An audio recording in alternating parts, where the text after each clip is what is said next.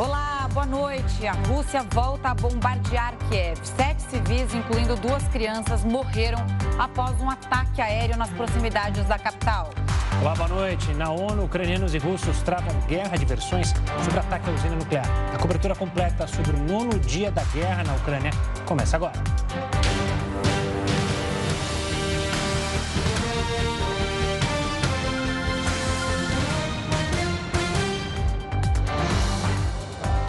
A Ucrânia foi por mais um dia palco de novos ataques e mortes. Alertou Kiev novamente sobre mais um ataque russo. Ao longo do dia, bombardeios foram ouvidos no centro da cidade. Um ataque em um vilarejo próximo à capital deixou sete mortos. Entre as vítimas estão duas crianças. A 50 quilômetros de Kiev, três pessoas que tentavam fugir morreram ao serem alvejadas por um comboio russo que passou na região de Petrolitvin. Assustada com as mortes, uma moradora do vilarejo decidiu partir da Ucrânia com a família e o cachorro de estimação. A cidade de Borodianka também foi alvo de ataques do exército russo. Vídeos mostram o centro da cidade antes e depois de ser alvo de um bombardeio. Os ataques ocorreram após a Rússia assumir o controle da maior usina nuclear da Europa.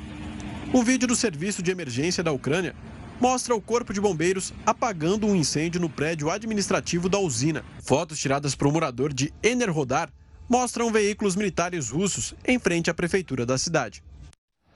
O ataque russo à usina nuclear ucraniana, que você viu ao vivo aqui no Jornal da Record News ontem, foi condenado na reunião de emergência do Conselho de Segurança da ONU. Quem tem todos os detalhes ao vivo é o correspondente Vandrei Pereira, direto dos Estados Unidos. Uma boa noite, Vandrei.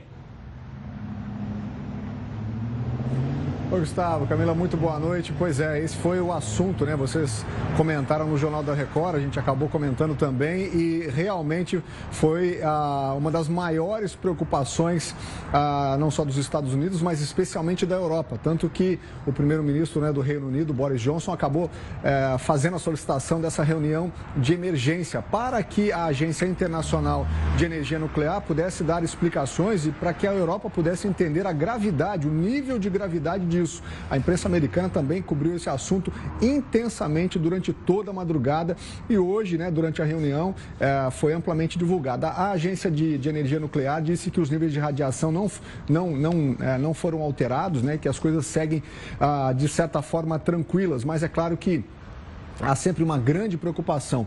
O próprio a, a, embaixadora dos Estados Unidos, né, que é representante na ONU, classificou eh, esse, esse ataque como uh, totalmente imprudente, né, e disse que o mundo né, escapou por pouco de uma catástrofe nuclear. E o presidente da Ucrânia, o Volodymyr Zelensky, fez mais um pronunciamento hoje também extremamente preocupado com essa situação. Ele primeiro agradeceu muito às tropas ucranianas, fez é, três minutos de silêncio por aqueles que né, já se foram, enfim, pelas vidas perdidas, e depois disse que se a Ucrânia não sobreviver, a Europa também não sobreviverá. Ele faz essa colocação muito por conta da falta que ele considera da falta de apoio dos aliados europeus nessa guerra. Camila e Gustavo. Tá certo, Vandrei. Obrigada, viu, pelas informações. Bom final de semana. A gente continua nessa cobertura especial da guerra na Ucrânia. Até mais. E para falar mais sobre o nono dia de guerra na Ucrânia, o Jornal da Record News recebe Carlos Lima. Ele é professor de Direito Internacional na Universidade Federal de Minas Gerais. Professor, boa noite, bem-vindo ao Jornal da Record News, a essa cobertura especial. Hoje mesmo, civis morreram num bombardeio próximo a Kiev. Putin está cometendo crimes de guerra? Eu acho que essa é a grande pergunta nesse momento. Boa noite, Camila. Boa noite, Gustavo. Boa noite a todos os que estão seguindo a cobertura da Record News. É, saber se um Estado comete crime de guerra é algo para ser realizado por um órgão internacional. Nesse momento, nós temos alegações, nós temos declarações, nós sabemos que é, os atos cometidos nessa noite, sobretudo em relação à usina nuclear, o bombardeio de regiões, de bairros, de regiões que não são alvos militares, elas são contrárias ao direito internacional. Quando nós falamos de crimes internacionais, nós estamos falando de um específico tribunal, de um indivíduo que vai dizer, de um, de um tribunal que vai dizer se indivíduos, se chefes de Estado, se os militares, eles cometeram tais atos de crimes internacionais. Entre eles, nós temos as violações das convenções de Genebra, assim chamadas leis da guerra, os atos que, mesmo durante a guerra, devem ser respeitados, e um deles, isso foi mencionado hoje na reunião do Conselho de Segurança, o artigo 56 de um dos protocolos das convenções de Genebra, fala que devem ser protegidas é, usinas nucleares e é, é, instalações que possam causar um dano demasiado à população civil. O objetivo dessa área do direito é proteger a população civil de situações, das mais bárbaras situações que vêm com a guerra, de certa maneira, deixando igualdade entre os combatentes, evitando que os civis eventualmente. Então, para dizer que houve uma violação de crime de guerra, ainda faltam alguns passos. Nós temos declarações importantes. Nós temos a declaração da Assembleia Geral, nós temos hoje uma declaração que o Brasil, inclusive, votou a favor no Conselho de Direitos Humanos dizendo que houve violações, criando é, um grupo que vai investigar esses atos, mas são atos que devem ser, antes de mais nada, investigados.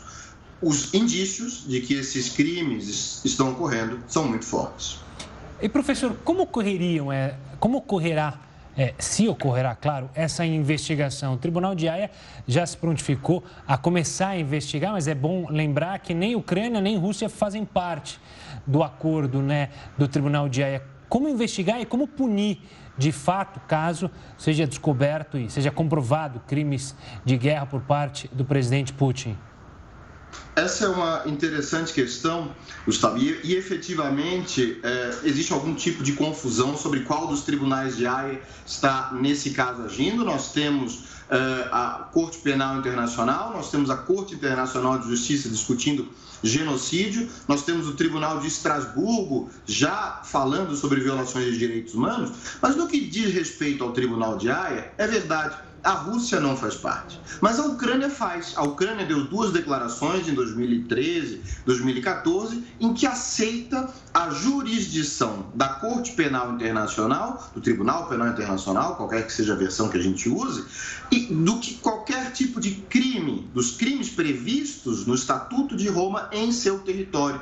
Então, aquilo que está ocorrendo em solo ucraniano, sejam pelas forças russas, sejam pelas forças ucranianas, algum tipo de alegação nesse sentido também do outro lado, pode ser sim investigado pela Corte de Haia. A Corte de Haia já o Tribunal de Haia já iniciou um processo de investigação que vai seguir todos os passos, um processo de investigação que foi endossado por mais de 30 estados, e esse processo envolve recolher as provas, identificar os atos, identificar os indivíduos e há um longo processo pela frente. A justiça internacional nem sempre caminha na velocidade com a qual nós gostaríamos, mas ela tem um efeito importante, Gustavo. Eu vou lhe dizer qual é. É o fato de que os militares envolvidos nesse conflito, eles sabem o que pode acontecer. Eles conhecem essas regras, eles são treinados conhecendo as regras de Genebra e as regras do Tribunal Penal Internacional, então sabem que uma investigação, a depender dos excessos e dos crimes cometidos, poderá é, eventualmente lhes colocar no banco dos réus. Nisso, isso, é, nesse momento, isso pode ajudar de alguma forma a conter abusos durante a guerra? De alguma forma, sim. De alguma forma, certos atos. Por exemplo, na noite de ontem, por mais que é, tenham ocorrido ataques em relação às partes administrativas da usina nuclear, a usina nuclear toda não foi destruída, porque sabia-se que, dependendo do nível de é, destruição causado naquele ato, poderia-se ter uma situação sem consequências, inclusive moralmente sem consequências.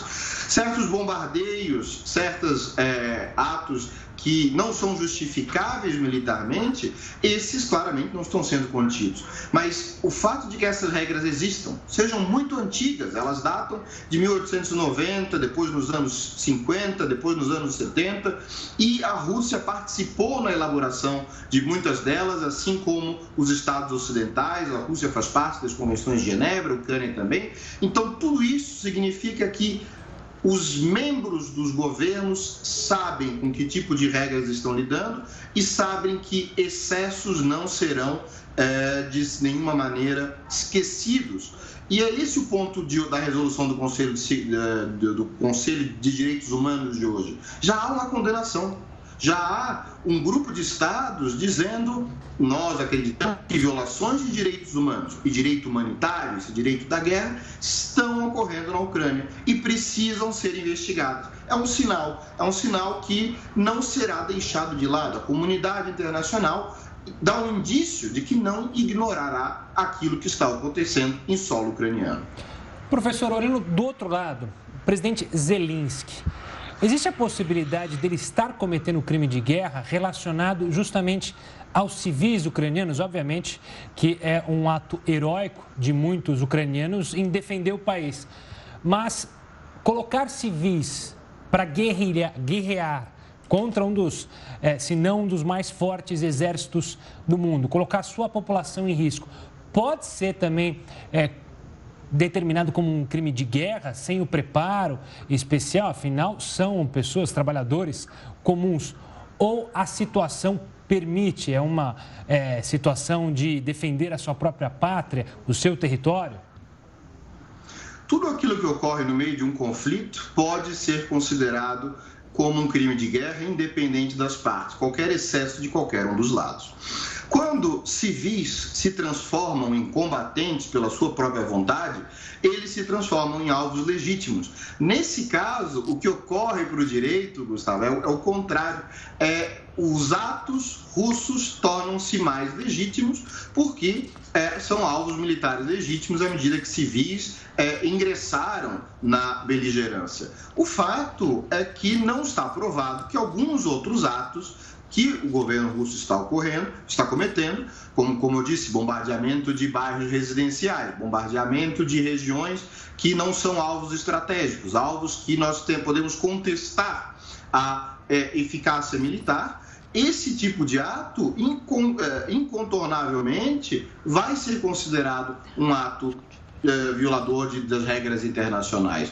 Será que o presidente Zelensky está violando essas regras?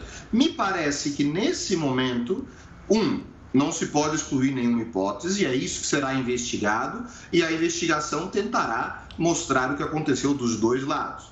Mas, por outro lado, se nós formos pensar na justificativa dessa guerra, se nós formos pegar o primeiro discurso de, do presidente da Rússia há uh, nove dias, ele disse que um genocídio estava ocorrendo. E exatamente isso objeto de um outro processo internacional. A Ucrânia entrou contra a Rússia para dizer: eu não estou cometendo genocídio nenhum contra essa população minoritária que está sob meu território. E é essa parte difícil de provar. A, o ato genocidal por parte da Ucrânia que gerou e justificou toda a guerra. A resolução da Assembleia Geral que foi adotada por 145 votos na semana passada. O Brasil também votou a favor, apesar de ter dado uma justificativa do voto, como fez hoje. Essa resolução já diz ali houve uma violação do direito internacional sem justificativa. As justificativas de genocídio parecem já não prosperarem ou não tomarem o corpo que se esperava.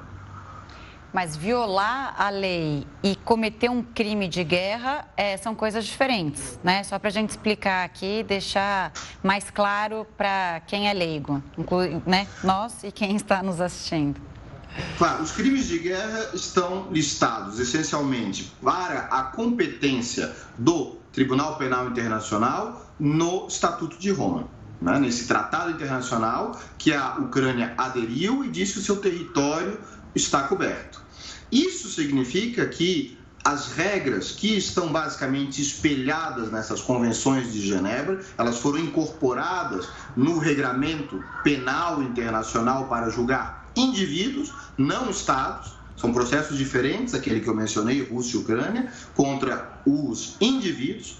Esses são os crimes de guerra que nós conhecemos, esses são os atos que são condenáveis, desde, apenas para dar exemplos, a lógica dos crimes de guerra é infligir à população civil, no meio de um conflito, sofrimentos que não são justificáveis, porque não são necessários, não são proporcionais, vão além daquilo que um conflito é, permitiria. Essa é a lógica e essa é a definição dos crimes de guerra, segundo o Tribunal Penal Internacional.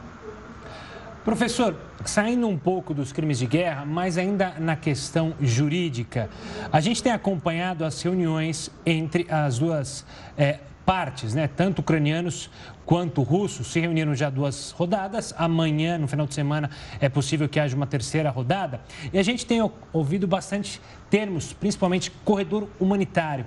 É, essas esses acordos que são realizados nesses encontros, eles precisam ser ratificados por alguém? É, como que se determina isso? O corredor humanitário está sendo falado, está sendo falado, mas até agora a gente não viu ele ser executado. Como é que funciona isso no direito internacional, nesse direito de guerra? Os corredores humanitários, eles são feitos essencialmente na prática, são acordos dos, não há necessidade de uma ratificação explícita, é um acordo que os beligerantes assumem entre si, e esse acordo, ele na maior parte dos casos, a história o mostra, são respeitados.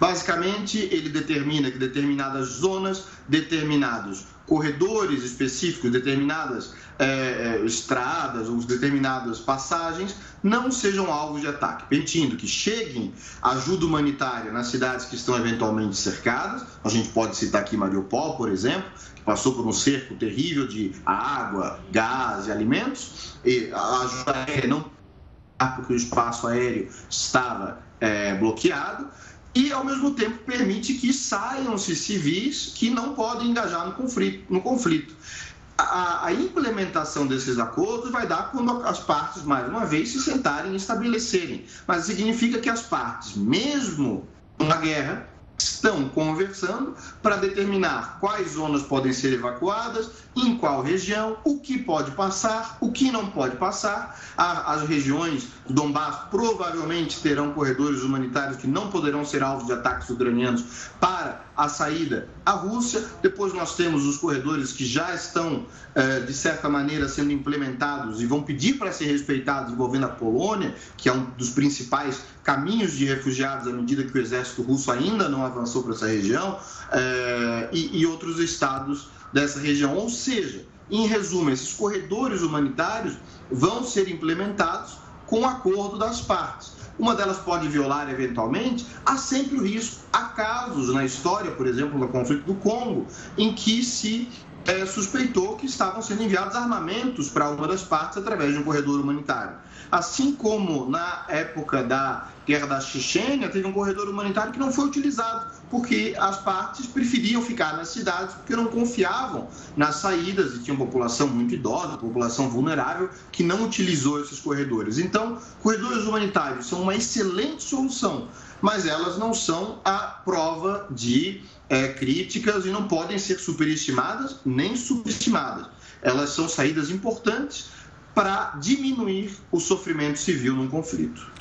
Professor, mais uma expressão que tem sido muito usada, principalmente ontem, quando foi, houve um apelo do presidente Zelensky de uma zona de exclusão aérea. Como é que funcionaria e por que, que ele pede tanto essa zona de exclusão aérea, que a OTAN já deixou claro que não é, pretende estipular essa zona? Essa questão da zona de exclusão aérea seria basicamente uma proteção que se oferece a um determinado território e o presidente Zelensky pede que a OTAN garanta essa zona de exclusão aérea, impedindo qualquer tipo de bombardeamento, impedindo qualquer tipo de é, atividade beligerante por parte do exército russo na região. A OTAN não pode garantir isso porque a OTAN não deseja se transformar em parte no conflito. A OTAN está enviando caças, a OTAN está enviando armamentos, a OTAN está rompendo certas posições, eh, a União Europeia principalmente, certas posições históricas eh, em relação ao conflito, mas ela não quer engajar-se diretamente e colocar-se como um dos players no combate. Por quê?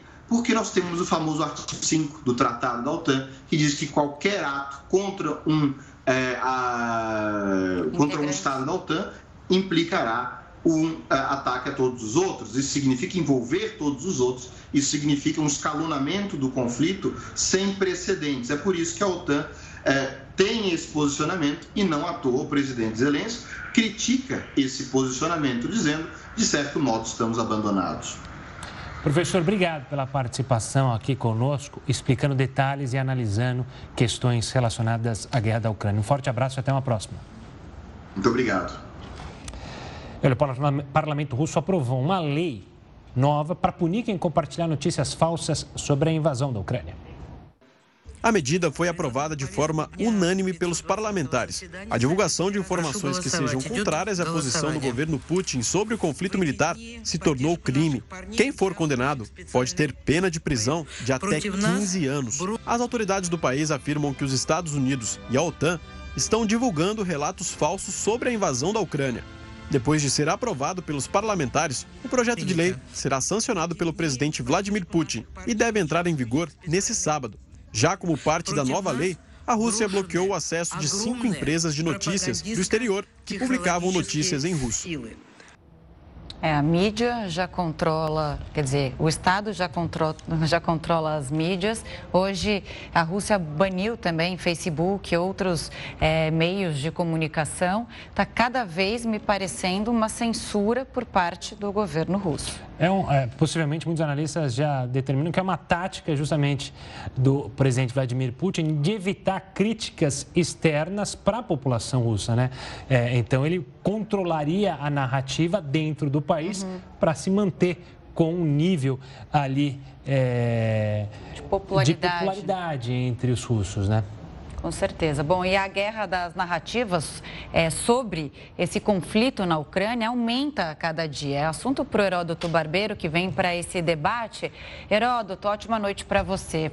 Bom, um exemplo disso que eu estou falando envolve justamente a usina nuclear que pegou fogo. A gente mostrou ao vivo no jornal da Record News. Nós três estávamos aqui.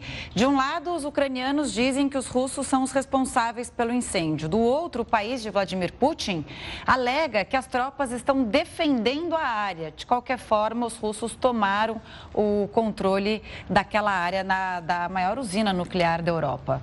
E aí? Bom, aí nós temos que lembrar mais uma vez aquilo que dissemos no primeiro dia. A primeira vítima de uma guerra é a verdade. Porque, obviamente, você tem duas narrativas diferentes. Como você lembrou, a narrativa russa é uma, a narrativa da Ucrânia é exatamente outra.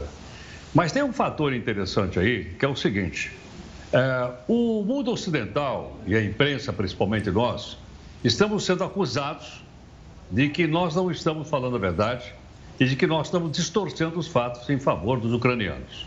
Isso ficou muito latente hoje, quando eu vi aqui, a gente apresentou inclusive, uma parte do, da reunião do Conselho de Segurança da ONU. E o ministro da Rússia, como se ele estivesse num outro planeta, ele falou exatamente o contrário do que todos os outros falaram. Dizendo que o mundo ocidental estava divulgando, não usou a palavra fake news, mas dizendo que o mundo ocidental estava mentindo e que nada daquilo estava acontecendo na Rússia. O fato é o seguinte: o fato é que os russos continuam dizendo que eles não invadiram a Ucrânia. Mas como invadiram? Não estão lá dentro? Não, peraí. É uma missão especial. Então agora, invasão virou missão especial. Então o que o Putin, mais aquela turma lá que o assessora, mais aqueles herdeiros do antigo militarismo soviético esqueceram, é que agora a gente vive na época das redes sociais. Por mais que você tente bloquear a rede social, é muito difícil. Eu me lembro, por exemplo, do Irã. Eu estive no Irã e lá as redes sociais estavam todas bloqueadas. Ainda assim, você conseguia entrar nas redes sociais de dentro, apesar de estar completamente censurada e impedido de entrar é, notícias vindas de fora. Então a Rússia também não vai conseguir segurar. Não só por esse motivo, porque os fatos que estão sendo mostrados, mostrados, mostrados com imagem, muitas nós mostramos aqui, olha, olha o cidadão, esse é o, é o representante da Rússia, diplomata russo. É o seguinte, elas estão sendo divulgadas globalmente. Agora há pouquinho, agora há pouquinho, aconteceu um bombardeio numa área residencial de Kiev, a capital da Ucrânia. Muito bem, morreram sete pessoas, das quais duas crianças. E as imagens estão aí para mostrar. Aí vai dizer que isso é mentira, isso é narrativa? Não é possível. Então, eles estão ganhando a guerra militarmente, porque é uma superpotência, como a gente já viu por aqui, mas estão perdendo no que diz respeito à opinião pública global. As pessoas estão acompanhando, as pessoas estão dizendo aquilo que realmente aconteceu. Então, eles não escaparam das críticas da mídia e não escaparam, inclusive, daquilo que foi dito no Conselho de Segurança, entre eles o representante do Brasil, que nós estamos mostrando aí agora, e, e outros. E depois, logicamente, o, o, representante da Ucrânia rebatendo. Então é isso que nós estamos, estamos acompanhando. E a narrativa vai mais além. O Putin diz o seguinte, que nessa missão especial, eles estão combatendo os grupos neonazistas. Ué, uhum. é verdade que existem pequenos grupos neonazistas da Europa? É verdade. Tem na Alemanha, tem na França, tem na Hungria, é verdade. E provavelmente também tem na Ucrânia. Mas daí dizer que você invade um país para poder pegar esses pequenos grupos, pequenos grupos têm que ser submetidos à lei, à lei local e não a uma potência estrangeira que estão invadindo. Parece que a erosão é, da imagem da Rússia, a erosão dos destinos da Rússia, a erosão é, do, do, do, do, repúdio mundial está ficando cada vez mais forte, ainda que o Putin e seus aliados continuem acusando de que nós estamos fazendo fake news. Nós estamos mentindo. Ela não falou fake news. Vocês estão mentindo. A opinião pública mundial vai julgar isso brevemente. E, Heroto, é impressionante como é irônico isso acontecer com Vladimir Putin, porque nos últimos anos é, havia uma abertura da cultura russa. A gente pode citar simplesmente o exemplo de Olimpíada de Inverno em Sochi, que ocorreu. Tivemos também é, um Grande Prêmio de Fórmula 1 na Rússia, sempre com a participação de Putin. A Copa do Mundo, é o evento esportivo, maior evento esportivo, ou seja, ele tinha o objetivo de se aproximar, não obviamente culturalmente do Ocidente, mas abrir de uma maneira maior a Rússia, tanto para a economia quanto culturalmente. E agora grana, muda completamente, né? De fato. Agora, Gustavo, sabe o que é? Essa invasão, ela não foi decidida de uma hora para outra. Esses países, eles fazem projeção de 5 anos, 10 anos. Já há algum tempo que essa, esse pessoal que domina a Rússia, eles estão imaginando reerguer, reconstruir o território da antiga União Soviética. Não é de repente. É, isso aí já é uma coisa pensada a longo prazo. E eles têm, inclusive, uma ação maior do lado leste do continente asiático. E vários países lá que são aliados à Rússia. Não podemos esquecer isso. Entre eles, a Armênia, que eu citei aqui outro dia, era aliada da Rússia. Então, é, esse plano a gente não põe de uma hora para outra em execução. Esse plano é pensado, tem estrategistas atrás disso, tem as escolas militaristas soviéticas atrás disso, e o próprio Putin já disse aqui, juntamente com a cúpula militar, todos são nascidos e criados na época da União Soviética. Então, se você olha um pouco para a história, você vai ver que faz sentido o que eles estão tentando fazer hoje. Agora, gente, a gente que é jornalista, a gente ouve isso desde que entra na faculdade, começa a trabalhar em TV e aí aquela coisa, né? A imagem vale mais do que mil palavras. Não adianta a narrativa. O que importa é que o mundo está vendo. Pode ser no Ocidente, no Oriente, no leste europeu, não importa. É, essa guerra está sendo amplamente divulgada pela mídia. Todo mundo tem acesso ao que está acontecendo ali, basta querer saber. Agora, também a gente não sabe o, o poder de penetração ali é, desse bloqueio por parte do governo russo. Então, eu não sei se a população consegue ter acesso a, nesse nível de informação que a gente tem, né? É, é, é importante a gente dizer aqui que a, a, gente, a gente busca informação, você se torna uma pessoa informada em relação a um determinado assunto e assim está sendo com a guerra. É por isso que a gente está noticiando aqui com cobertura especial e tudo, para sempre trazer é, as duas versões dos fatos, né, Heródoto? É importante a gente dizer que a, gente já cobriu aqui também, políticos às vezes, eles vão lá, roubam, a gente mostra lá o cara com dinheiro na cueca e ele nega tudo, só que ele acaba punido, por quê? Porque tem a imagem dele com, por exemplo, dinheiro na cueca. É mais ou menos isso que está acontecendo agora.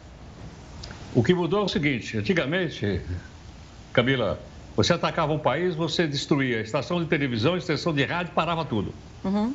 Hoje, você não para. pela manhã hoje, aqui na cobertura especial da Record News, tive a oportunidade de participar, e eu fui olhar o site Sputnik, em português, sputnik.com.br, está fora do ar. Eu até conversei com o pessoal e disse, olha, você alguma coisa. Ou os russos saíram, ou um hacker entrou. O fato é que só no final da tarde é que o site russo, produzido no Brasil, voltou novamente a ser, a ser divulgado. E assim mesmo, sempre com aquelas informações oficiais.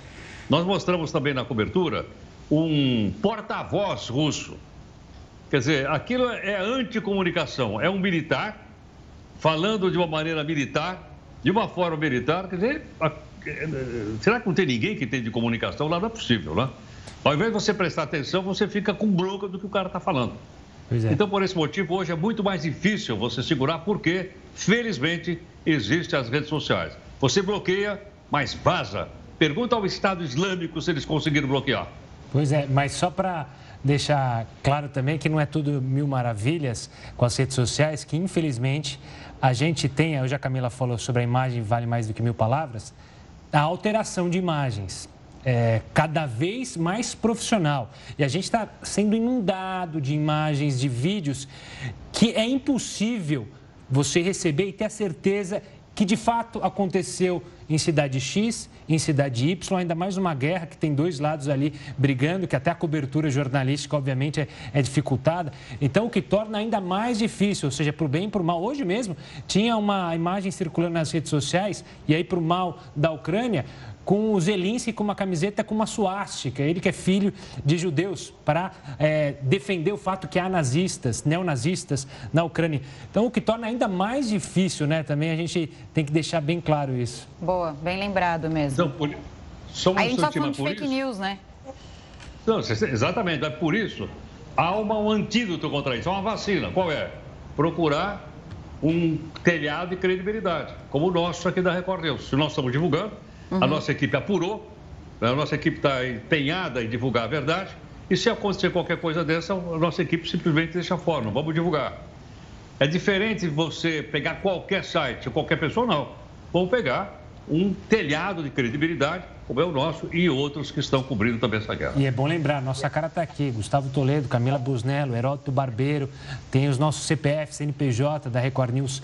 Não é qualquer pessoa que surge e joga a é. informação e não está nem aí se é verdade, se não é verdade, né? A gente pode cometer erros como, obviamente, qualquer membro da imprensa. Podemos gente... errar. Podemos lógico, errar, lógico, mas, errar humano. Errar, nós corrigimos. E acontece, Nos corrigimos, exato. mas a gente tenta sempre trazer a, a informação mais completa, Sim. né? Dos dois lados, não tendenciosa. Agora, eu tive uma ideia, eu acho que a gente pode procurar nos próximos dias algum brasileiro que vive na Rússia que possa nos trazer a realidade ali, como as, informações chegam para a população, né? Tive essa ideia agora. Vou falar depois com o Joãozinho, que é nosso produtor, para ver se a gente acha esse cara que possa contar aqui para a gente no Jornal da Record News é, como as notícias chegam na Rússia. Enfim, vamos tocando, Heraldo. Daqui a pouco a gente volta a se falar aqui no Jornal da Record News. Até daqui a pouco. Até já. Obrigado. Até já. E olha, a Rússia recomendou que os produtores de fertilizantes do país suspendam as exportações. A gente vai até Brasília com o repórter Matheus Escavazini, que tem mais informações. Boa noite, Matheus. Boa noite, Camila, Gustavo. Essa recomendação atinge vários países e atinge o Brasil de maneira mais forte, já que 85% dos fertilizantes daqui são importados e desse total, 23% são importados diretamente da Rússia. A recomendação de suspender temporariamente as exportações por parte do governo russo nessa sexta-feira veio em resposta às sanções impostas pelos Estados Unidos e países da Europa por conta da invasão à Ucrânia. Em nota, o governo russo afirmou que teve que recomendar aos produtores russos que suspendam as exportações de fertilizantes temporariamente até que as transportadoras retomem o trabalho rítmico e forneçam garantias de que as exportações serão totalmente concluídas. Camila, Gustavo, Obrigada, Matheus, pelas informações. E a Paralimpíada de Inverno começou com protestos contra a guerra na Ucrânia. O Jornal da Record News te conta já já. Estamos de volta com o Jornal da Record News para falar que a Rússia está com dificuldades para encontrar compradores para o petróleo produzido no país. Mesmo sem sanções diretas, o petróleo russo sofre os efeitos das restrições internacionais impostas contra o país. A luta cresce para encontrar compradores que temem possíveis retaliações. Até o momento, as sanções ocidentais contra a Rússia tentam não afetar o setor de energia, que é crucial para a Europa. A Alemanha, por exemplo, importa 55% do gás dos russos. A Rússia é a segunda maior exportadora de petróleo no mundo, atrás apenas da Arábia Saudita. Analistas calculam que 70% do mercado estejam paralisados, com um impacto particularmente grande nas vendas marítimas. Os Jogos Paralímpicos de Inverno de Pequim, na China, começaram hoje. E antes da cerimônia de abertura, atletas ucranianos fizeram um apelo pela paz. O protesto arrancou aplausos de outros participantes. Os Jogos Paralímpicos de Inverno reunirão 564 atletas de 46 países até 13 de março. Atletas da Rússia e Belarus foram excluídos da competição. O apresentador Roberto Cabrini deixou a cidade de Lviv e partiu em direção à capital Kiev. Ele faz o caminho inverso de milhares de ucranianos. São pelo menos 10 horas de viagem até aqui. Vamos ouvir o relato de Cabrini. Nesse momento, acabamos de embarcar aqui no trem, na estação de Lviv, o trem que vai seguir em direção a Kiev. Lviv vai ficar para trás.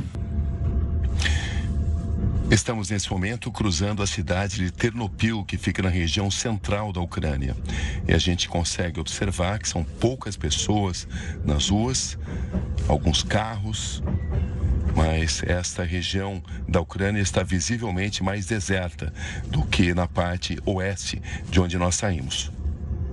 À medida em que a gente vai se aproximando de Kiev, nós temos que tomar cuidados adicionais. Agora não podemos abrir a janela em nenhum momento, porque o responsável pelo trem pediu para que a gente, em hipótese alguma, abra essa janela numa tentativa do trem entrar na área de Kiev da maneira mais incógnita possível, da maneira mais desapercebida possível.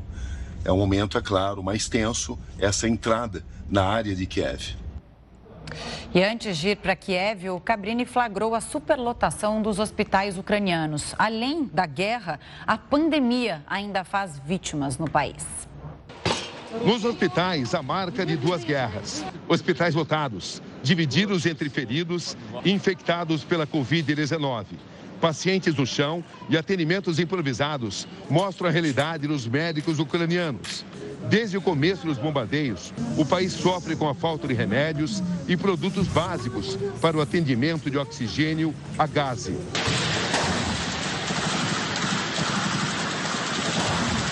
O número oficial mostra quase 2.500 feridos nas cidades atingidas pelo exército russo. A Ucrânia, o nono país em número de casos do mundo, mantinha a média de 21 mil infectados de Covid por dia. Os médicos sobrecarregados se revezam em turnos de 42 horas para atender as emergências. A Covid tem sido um dos principais motivos que impede a saída de ucranianos da zona de ataque usando estações de trem como essa. Muitos países não estão aceitando a entrada de refugiados por falta de passaporte sanitário. A Anvisa pediu ao governo brasileiro que flexibilize as regras para ucranianos que chegarem ao Brasil. No pedido, uma série de regras para quem está infectado ou sem teste deve ser respeitada. Mas o órgão ressalta que a prioridade máxima deve acolher e resgatar as pessoas que fogem no conflito. E um bispo da Igreja Católica foi condenado a quatro anos e meio de prisão em um julgamento por abuso sexual contra dois jovens na Argentina. O julgamento do bispo Gustavo Zanqueta começou no mês passado e é o mais recente envolvendo um integrante da Igreja Católica. Zanqueta havia renunciado e sido transferido para a administração do patrimônio do Vaticano, que funciona como escritório financeiro e contábil. Oligarcas russos pressionam Putin pelo fim da guerra. O Jornal da Record News volta com esse e outros assuntos já já. Os líderes do G7 ameaçaram a Rússia com sanções mais severas. O grupo formado por Estados Unidos, Canadá, França, Reino Unido, Alemanha, Itália e Japão propôs combater as campanhas de desinformação sobre a guerra. Os ministros das Relações Exteriores dos sete países assinaram um comunicado dizendo que o grupo vai continuar impondo sanções severas em resposta à agressão russa. O secretário-geral da OTAN disse que a guerra na Ucrânia é a mais grave agressão militar em quatro décadas. Após reunião com os ministros das Relações Exteriores da OTAN, Stoltenberg disse que acredita que o pior ainda está por vir. A Rússia realizou um ataque brutal que o mundo inteiro está condenando. Temos cidades, escolas, residências sob ataque, um ataque contra uma usina nuclear e muitos civis mortos. Os dias que estão pela frente devem vir com mais mortes, mais sofrimento e mais destruição.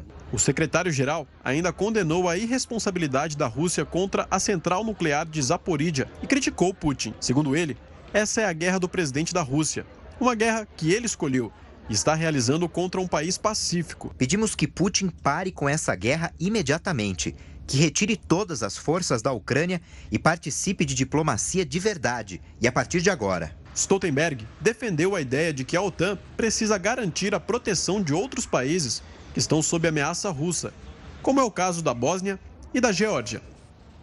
Tropas da União Europeia começaram a chegar à Bósnia hoje para reforçar a segurança no país. Essa é uma medida que foi tomada como precaução para evitar que a guerra chegue ao território bósnio. A OTAN teme que a Rússia avance para outros países da aliança.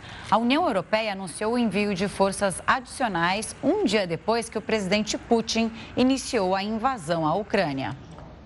E a segunda maior petroleira da Rússia pediu o fim da guerra Vamos chamar o Heroto Barbeiro? Heroto, a pressão em volta de Vladimir Putin aumenta e agora vem de, do lado de aliados. Já tem bilionários que romperam com o presidente russo? Exatamente. É, todos nós sabemos que existe um conjunto chamado BRICS: Brasil, Rússia, Índia, China e África do Sul. Pois é, os BRICS têm um banco. O banco hoje negou um empréstimo para a Rússia o que é uma outra derrota no campo econômico e no campo também uh, no campo financeiro.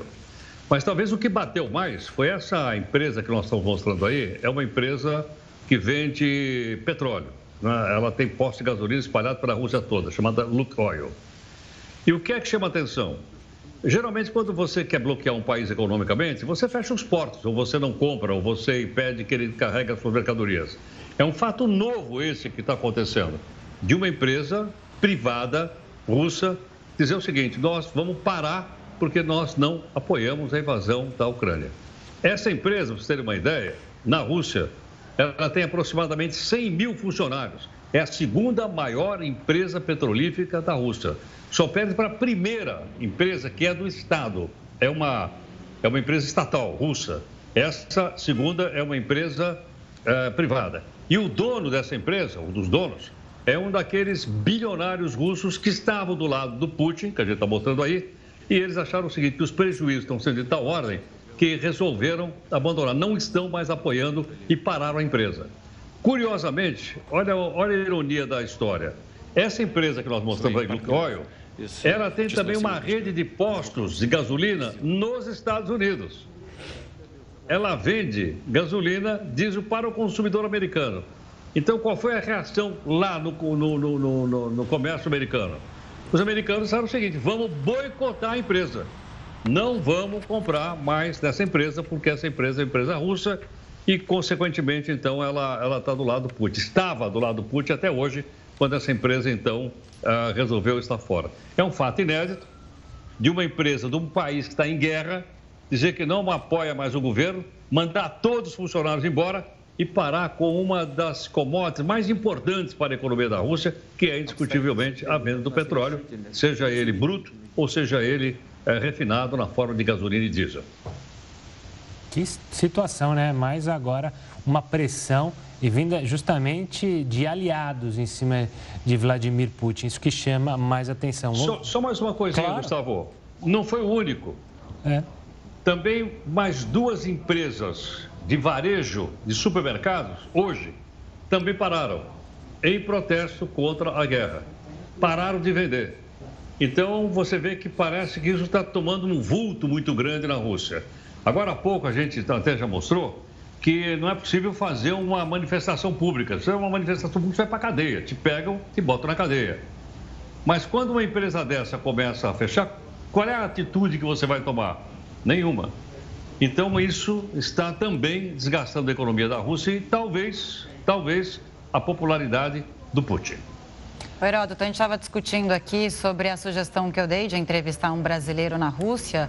Será que esbarra nessa história agora, nessa punição, né? Se ser o parlamento russo que aprovou essa nova lei, é, ainda não está em vigor, mas de punir quem fizer manifestações públicas sobre isso? A gente estava falando aqui no bastidor se de repente isso não pode trazer problemas para a pessoa que é, der entrevista para a gente, né? Não sei. Pode ser. Agora, vamos lembrar o seguinte: o parlamento russo chama Duma. O governo russo tem a maioria absoluta dentro da Duma. Até hoje não vi nenhum deputado da Duma levantar e fazer um discurso contra a invasão da Ucrânia. Ou o cara está quieto, ou eles estão a favor. Então, quando você tem um autocrata, como o caso do Putin, o poder legislativo não apita absolutamente nada. Não é como um país democrático, onde muitas vezes você tem um confronto entre o presidente e o Congresso, entre o Congresso e o poder. Isso faz parte da democracia. Na Rússia, o sistema é autocrático, por esse motivo, a Duma, o parlamento, é absolutamente dominado pelo Putin. Pois é, aí fica difícil qualquer crítica, seja de um político, seja de um cidadão comum, até de um estrangeiro que mora na Rússia, criticar o regime deste autocrata. Heroto, foi um prazer mais uma semana. A gente se vê aí na segunda-feira ou então durante o final de semana nessa cobertura especial sobre a guerra, o conflito na Ucrânia. Um forte abraço. Até mais, igualmente. Obrigado. Até mais, Heródoto. Até mais, querido. A gente falou aqui no começo do jornal sobre a zona de exclusão aérea. O governo da Ucrânia reforçou o pedido às nações ocidentais para que protejam o espaço aéreo do país. Em coletiva, o conselheiro do presidente Volodymyr Zelensky enfatizou que proteger os céus da Ucrânia possibilitaria que a ajuda humanitária chegasse aos cidadãos presos pelos confrontos. Зупинити війну, якщо ми хочемо se queremos parar a guerra e evitar problemas com civis, deveríamos estar todos falando sobre a necessidade de uma zona de exclusão aérea para que não haja mísseis e aviação no céu. Se decidirmos isso em um ou dois dias, você verá mudanças não apenas na posição de negociação da Ucrânia, mas também na situação do país.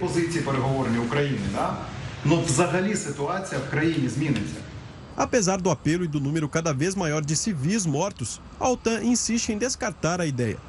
A aliança alerta que essa atitude levaria a uma guerra ainda mais ampla na Europa. Isso porque estabelecer uma zona de exclusão significa controlar, por meios militares, um determinado espaço aéreo. O procedimento implicaria vigiar, atacar preventivamente e até mesmo derrubar aeronaves que entrassem na área restrita. Caso uma ação do tipo ocorresse contra aviões russos, o Ocidente entraria em confronto direto com Moscou e a guerra deixaria de se limitar ao território ucraniano. Ainda assim, diversos países membros da OTAN, como os Estados Unidos, a Inglaterra e a França, se comprometeram a enviar auxílio financeiro e militar a Kiev para conter o avanço das tropas russas. E após dois dias de queda, o dólar subiu 1% hoje e terminou a sexta-feira cotado em R$ 5,07.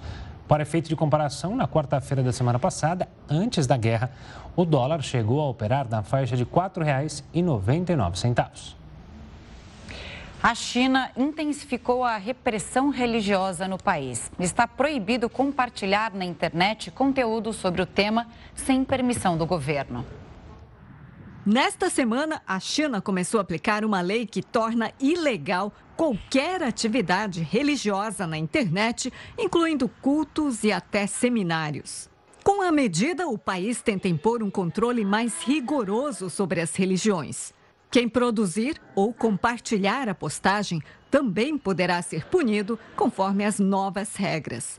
Isso vale inclusive para blogs e redes sociais.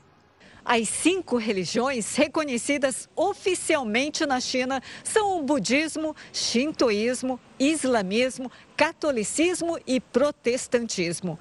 Mesmo os seguidores dessas religiões precisam ter autorização para praticar qualquer atividade online daqui para frente. Para postar algum conteúdo, vai ser preciso pegar uma autorização no Serviço de Informação Religiosa de cada região. Apenas as mensagens que estejam de acordo com a política do país serão aprovadas, o que afeta a liberdade de culto e expressão.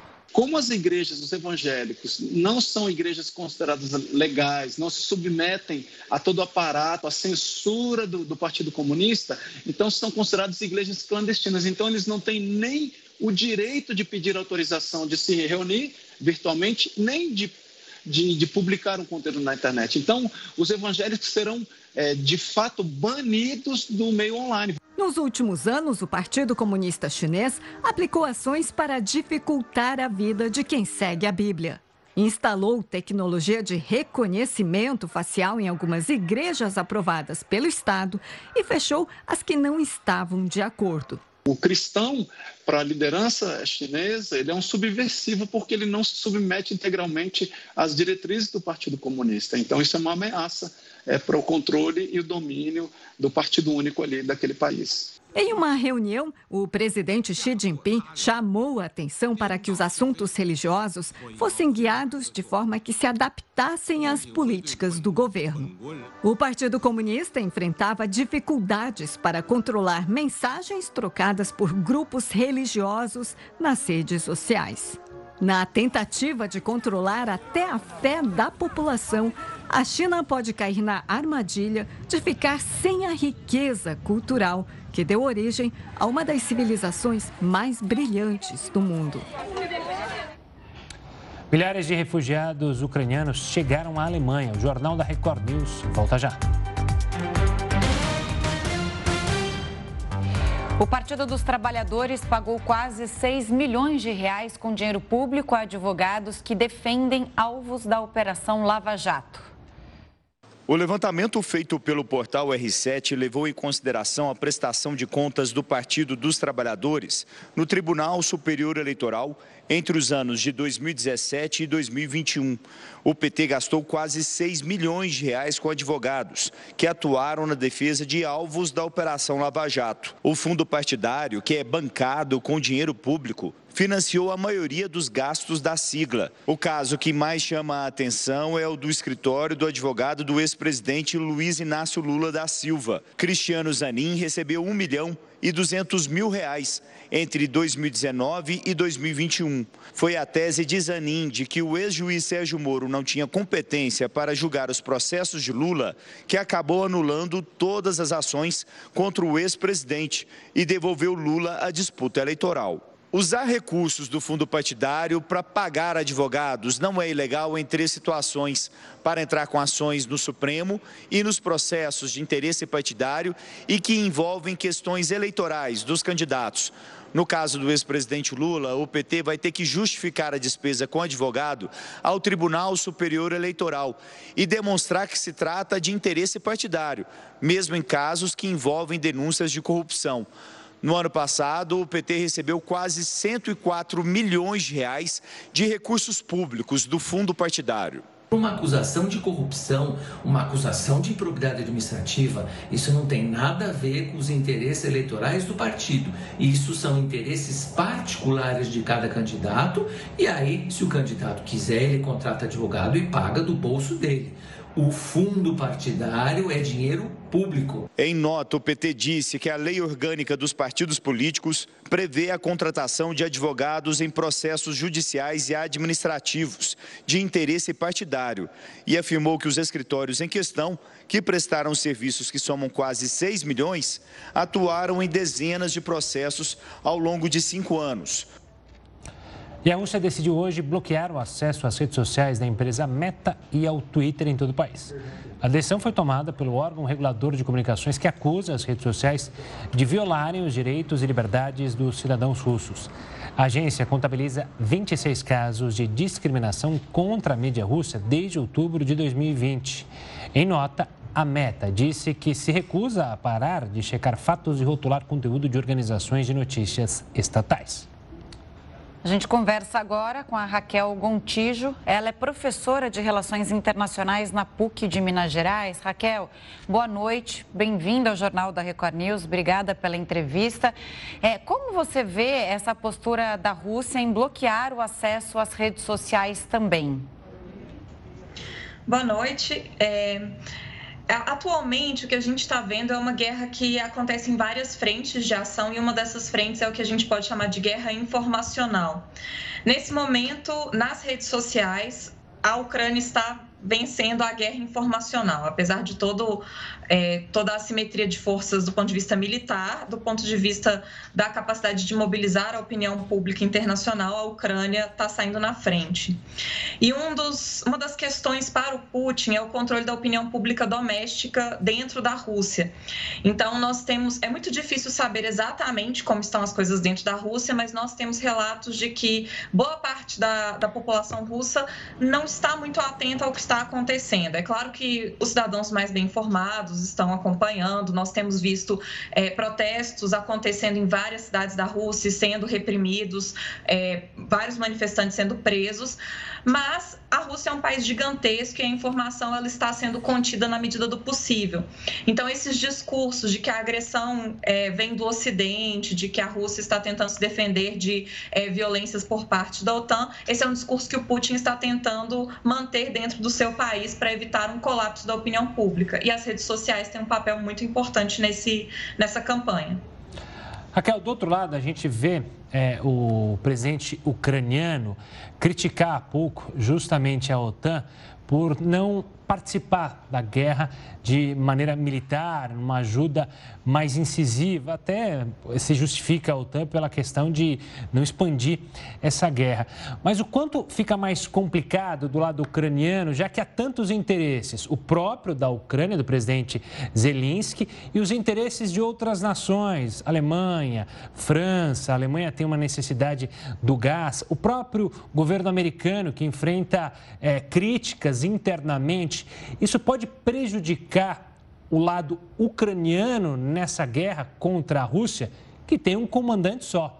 Putin é quem decide que dá as ordens. Não há nenhuma oposição dentro do país, uma oposição significativa contra ele. Isso pode atrapalhar o Ocidente? É, essa é uma pergunta muito complicada, porque uma coisa são os interesses específicos da Ucrânia nessa guerra. Então, o Zelensky, nesse momento, ele está lutando pela vida dele, pela vida da sua população e pela independência do seu país. É, nesse momento, a gente tem alguma clareza de que o que o Putin quer é ou anexar completamente a Ucrânia ou colocar um governo fantoche no lugar do Zelensky.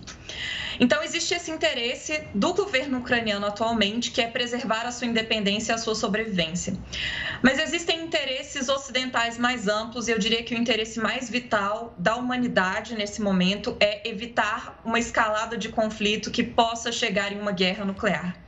Então, essa é, é, existe uma dualidade do discurso, por um lado, Zelensky tentando atrair um envolvimento mais direto da OTAN, tentando conquistar é, essa opinião pública internacional para que a OTAN tenha um envolvimento mais direto. É, nós vimos é, hoje a grande polêmica em torno do, é, da zona de controle aéreo para que a Rússia não, não tenha liberdade de ação aérea dentro do, do teatro de guerra e a OTAN se negando a impor esse, esse bloqueio aéreo, pelo medo de escalada do conflito que poderia levar a uma escalada nuclear. Então, é muito complicado a gente dizer que isso é, prejudica a Ucrânia, por um lado pode ser que sim, mas por outro lado, o envolvimento direto da OTAN seria, é, poderia ser pior para todo mundo, inclusive para a Ucrânia e para toda a humanidade. É uma linha muito, muito frágil. É, nós vivemos hoje em uma é, tradição de não uso nuclear que é muito mais frágil do que a gente imagina. E essa tradição precisa ser preservada a qualquer custo. Então, a OTAN tem adotado uma postura de tentar amenizar a, a tensão com a Rússia do ponto de vista desse risco de escalada. Uma das sinalizações muito interessantes que aconteceram enquanto Putin estava colocando as suas forças nucleares em alerta os Estados Unidos cancelaram o teste de um míssil balístico intercontinental, era um, era um teste rotineiro, e eles cancelaram o teste para evitar qualquer sinalização confusa, qualquer sinalização que aumentasse esse risco de escalada. Então, eu diria que hoje uma das maiores preocupações de todas as pessoas que estão acompanhando o conflito é que nós não cheguemos a uma guerra nuclear. É, a gente sabe que essa guerra, essa invasão da forma que ela foi feita pelo Putin, fez o mundo, o Ocidente principalmente, se unir e também a Europa né, é, que respondeu muito duramente à atitude do Putin. A Rússia, por outro lado, tenta isolar a Ucrânia, pelo que a gente viu hoje do mar, e intensificou ataques a Kiev e tenta chegar à capital. Já há também relatos de desabastecimento de alimentos e água. É uma tentativa clara de Putin de redesenhar o mapa da Ucrânia? Sim, a, a, toda essa guerra, desde o seu início, é uma tentativa de redesenhar o mapa da Ucrânia, isso vem desde 2014. É, essa tentativa é muito frágil nesse momento, porque parece que houve um erro de cálculo por parte do Putin. Em que sentido? É, as operações militares iniciais da Rússia, primeiro, elas foram mais fracas do que poderiam ter sido. A mobilização de forças inicial foi muito menor do que a Rússia poderia ter é, colocado nessa campanha inicial. E nós estamos vendo agora, por exemplo, um aumento do uso de é, ataques aéreos, é, que começaram mais tímidos do que poderiam e agora eles estão se intensificando. É, então, existe essa intenção de mudar o mapa da Ucrânia, de anexar a Ucrânia ou colocar a Ucrânia diretamente sob a influência do governo de Moscou. Mas um dos grandes problemas agora é como é que o Putin vai fazer para traduzir qualquer ganho militar em uma vitória política sustentável. Porque sempre que a gente fala de guerra, nós estamos falando da guerra como um instrumento da política. A guerra ela não é um fim em si mesmo.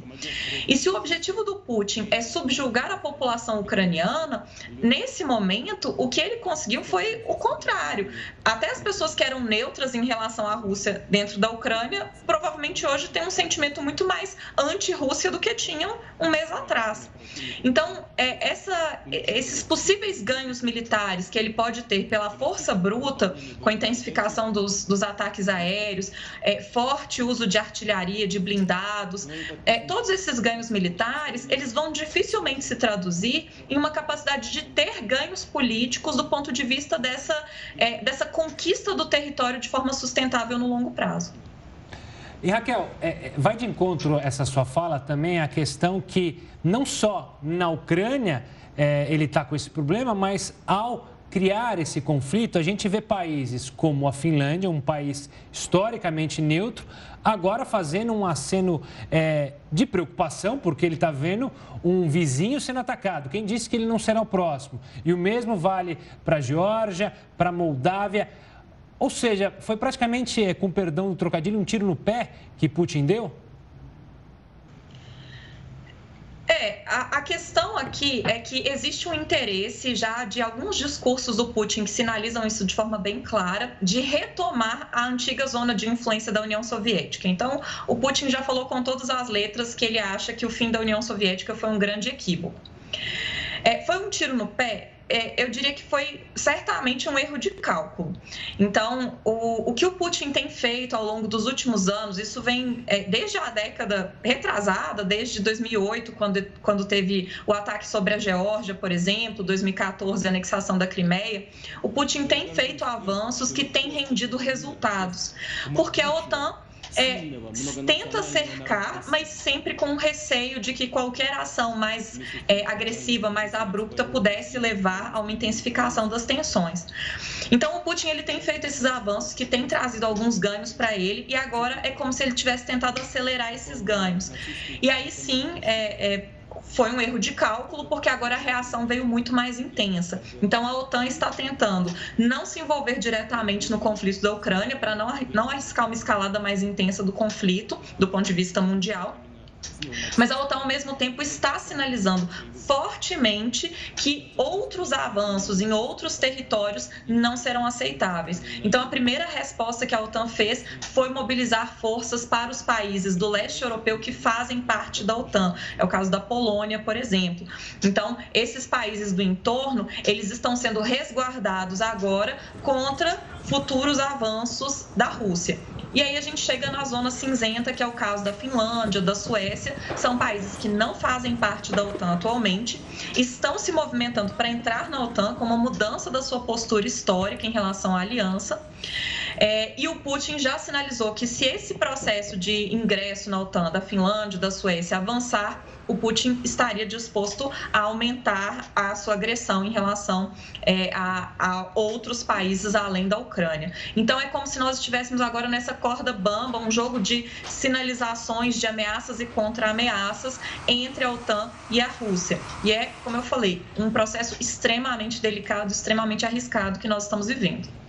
É, está acontecendo o inverso do que gostaria o Putin, né? Assim, ele tentou impedir a entrada é, da Ucrânia na OTAN e agora outros países é, se interessam por isso, por se sentirem ameaçados. Agora, o que, que pode acontecer politicamente com Putin, se a situação é essa, né, o mundo unido contra ele, a própria população, é, muitas vezes russa, já protestando, e, e também com a Rússia, né, politicamente é muito ruim para o país, né, essa guerra e, e essa invasão da forma que ela foi feita. Essa é uma ótima pergunta. Nesse momento, a gente não consegue dar nenhuma resposta muito clara. Então, nós temos um processo muito, muito intenso de isolamento da Rússia nesse momento, com pacotes de sanções generalizadas. A economia da Rússia já está sofrendo esses impactos de forma muito intensa e a população já, já vai começar a sentir, mesmo as pessoas mais desinformadas sobre o que está acontecendo em termos da guerra, vai começar a sentir essas consequências é, das sanções econômicas, do isolamento político da Rússia, da perda é, de eventos esportivos. Essas coisas vão afetar a população de forma geral. É, quais vão ser as consequências disso para o governo do Putin? É muito difícil prevermos. A gente precisa lembrar que é um governo que exerce forte censura sobre a mídia, então a informação circula de forma muito mais limitada. E esse tipo de política de sanções econômicas muito fortes está ligado a um tipo de entendimento das guerras de que se você afeta a população diretamente, você conseguiria é, convencer a população de que a guerra não, não vale a pena. Isso já foi tentado em várias guerras, as, as duas grandes guerras trouxeram um pouco dessa lógica de ação, então, bombardeios contra cidades, ataques diretamente contra a população, para você tentar vencer a disposição moral da população de sustentar o esforço de guerra. O problema desse tipo de abordagem é que ele pode ir para dois caminhos distintos. A aposta de quem faz esse tipo de abordagem, ou seja, a aposta do Ocidente hoje, aplicando sanções muito pesadas que afetam a população, é a aposta de que a população vai pressionar o governo e o governo ou vai ceder de forma que seja possível alguma negociação de paz, ou no cenário talvez mais desejável pelo Ocidente hoje, o Putin pode cair. Esse seria um cenário, claro, bem extremo para um lado. O outro cenário possível é que essas ações de pressão contra a população podem ter o efeito contrário de reforçar a raiva da população russa contra o Ocidente. E aí a população russa, que até o momento não está tão envolvida com a guerra, poderia é, comprar um pouco esse discurso do Ocidente agressor, o Ocidente que está destruindo a vida das pessoas, o Ocidente que está acabando com a economia, acabando com os empregos, fazendo as pessoas passarem fome, e as pessoas na Rússia então poderiam passar a apoiar ainda mais o governo russo. É muito difícil prever para onde vai tradicionalmente, a gente vê historicamente abordagens que atacam a população, frequentemente tem o efeito de aumentar o envolvimento da população, o apoio da população em relação ao esforço de guerra. Mas como é um governo ditatorial e é, que já, nós já estamos vendo alguns protestos, é possível sim que haja um movimento de reação contra o governo do Putin.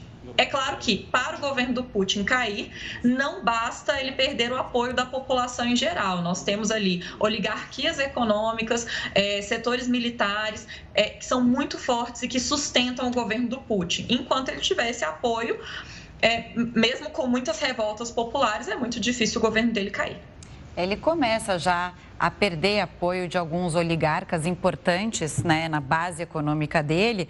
Agora, é, pensando aqui com vocês, será que esse controle maior de informação que circula internamente já é, não é um sinal de fraqueza por parte do Putin? É uma preocupação que ele tem? Porque é, o poderio militar ele tem, que a Rússia tem um potencial militar enorme, isso é indiscutível. Mas o, o, a popularidade dele interna né, e também o apoio que ele recebe da população são importantes para ele continuar essas ofensivas, até porque a população, o povo russo, começa a sofrer já. Né? A inflação é, aumenta, a moeda desvaloriza, enfim. Será que não é um sinal de fraqueza já nesse sentido que o Putin está demonstrando? É, o controle sobre a mídia na Rússia ele já existia, então isso não é uma novidade desse momento de guerra. A, a, a maior parte da, da, dos jornais que circulam na Rússia tem ou uma vinculação direta com o governo russo ou sofrem forte censura. Esse processo de censura se intensificou desde o começo das, das operações militares na semana passada.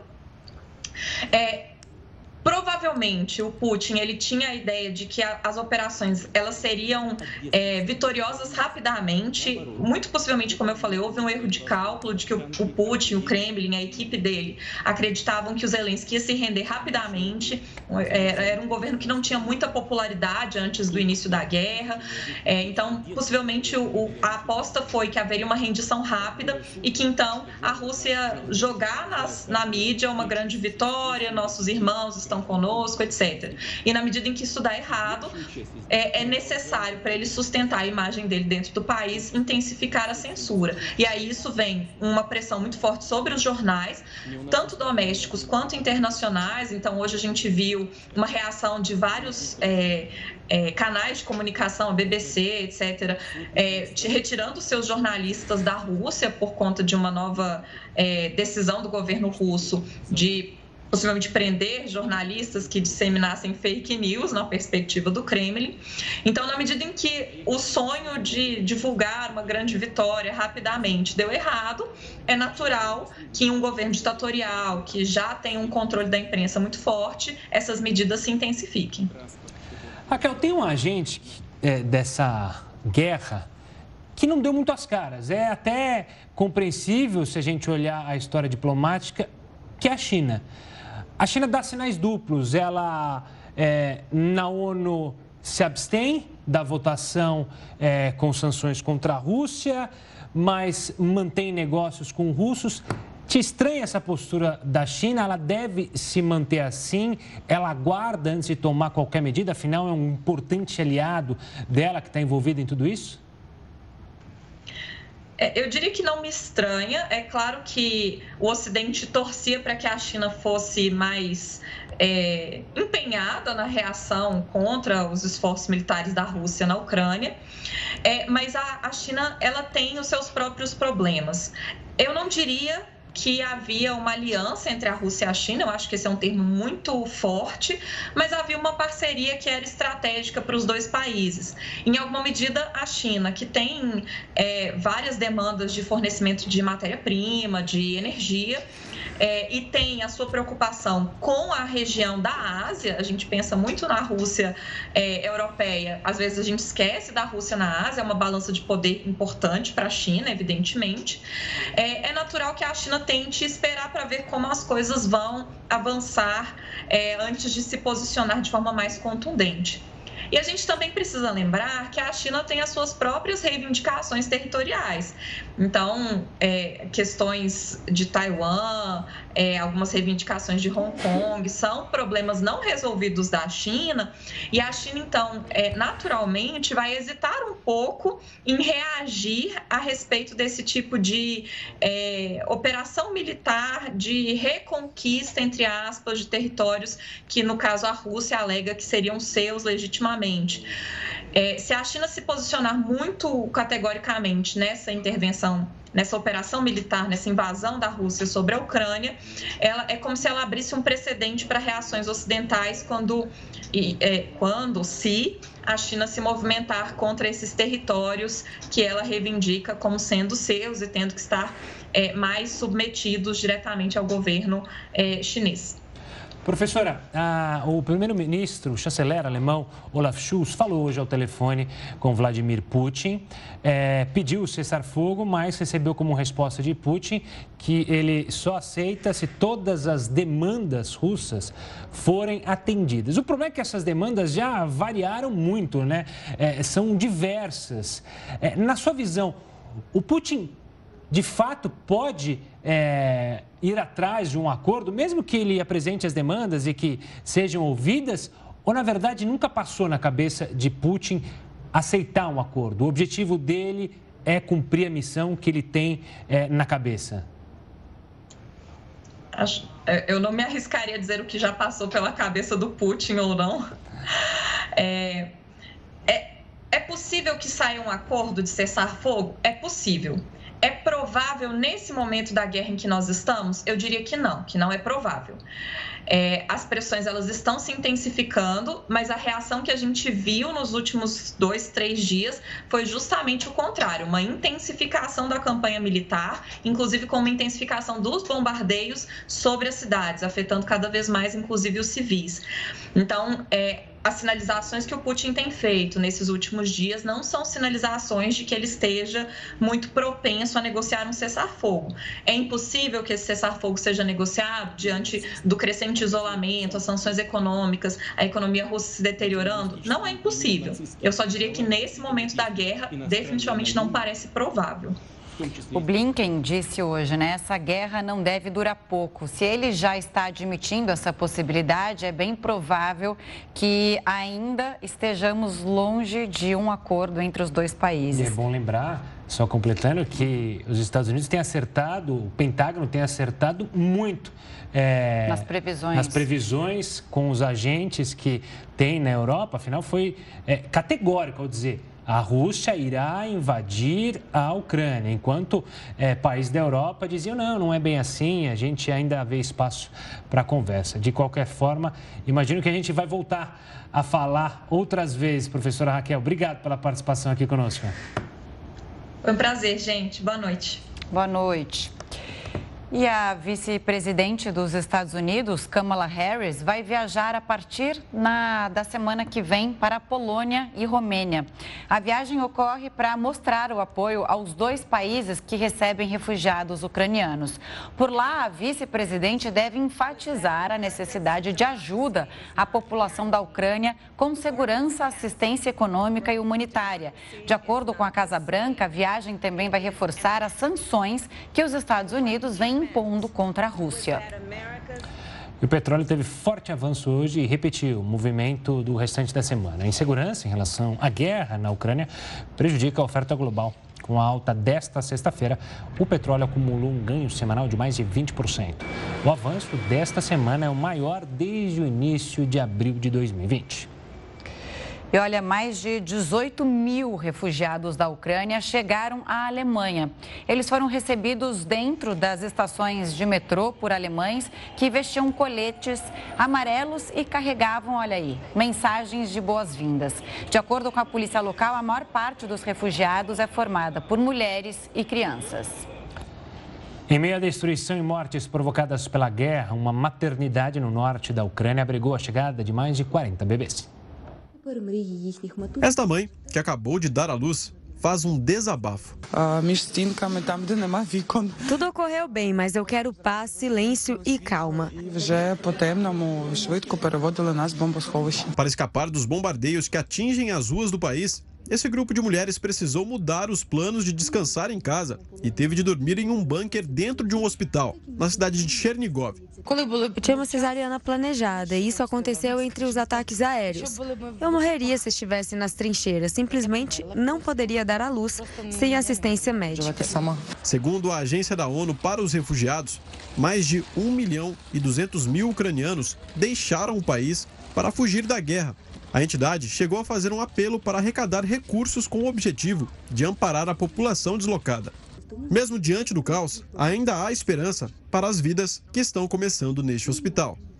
Quero que meu filho more em um bairro bonito e iluminado. Sempre gostei de estar na Ucrânia. Alguns não estão satisfeitos com o padrão de vida, mas eu gosto de tudo aqui. Não quero ir para outro país. Saúde a esses bebês, os bebês da guerra, infelizmente. Crianças sempre são sinais de esperança, né? Sempre. Boa. O Jornal da Record News fica por aqui. Muito obrigada pela companhia. Ótimo final de semana. Você continua agora com o News das 10 com a Risa Castro. Uma ótima noite e até amanhã.